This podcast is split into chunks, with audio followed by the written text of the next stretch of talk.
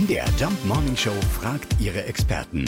Fakt oder Fake? Ja, nicht viele wissen, Schnee im Garten kann wohl zu Schimmel führen.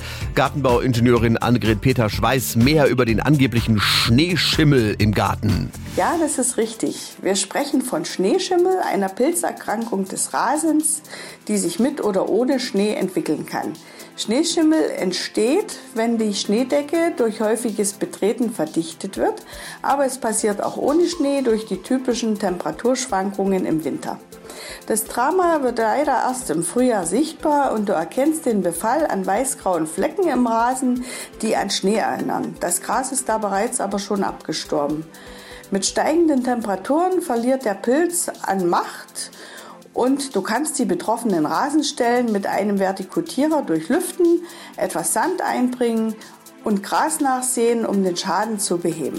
Also es gibt tatsächlich Schneeschimmel und dazu braucht man nicht mal Schnee. Aber einen Garten. Ja. Den habe ich auch nicht, aber so. also, habe ich auch keinen Schneeschimmel. Problem gelöst. Fakt oder Fake? Jeden Morgen in der MDR Jump Morning Show. Mit Sarah von Neuburg und Lars Christian Karde. Und jederzeit in der ARD Audiothek.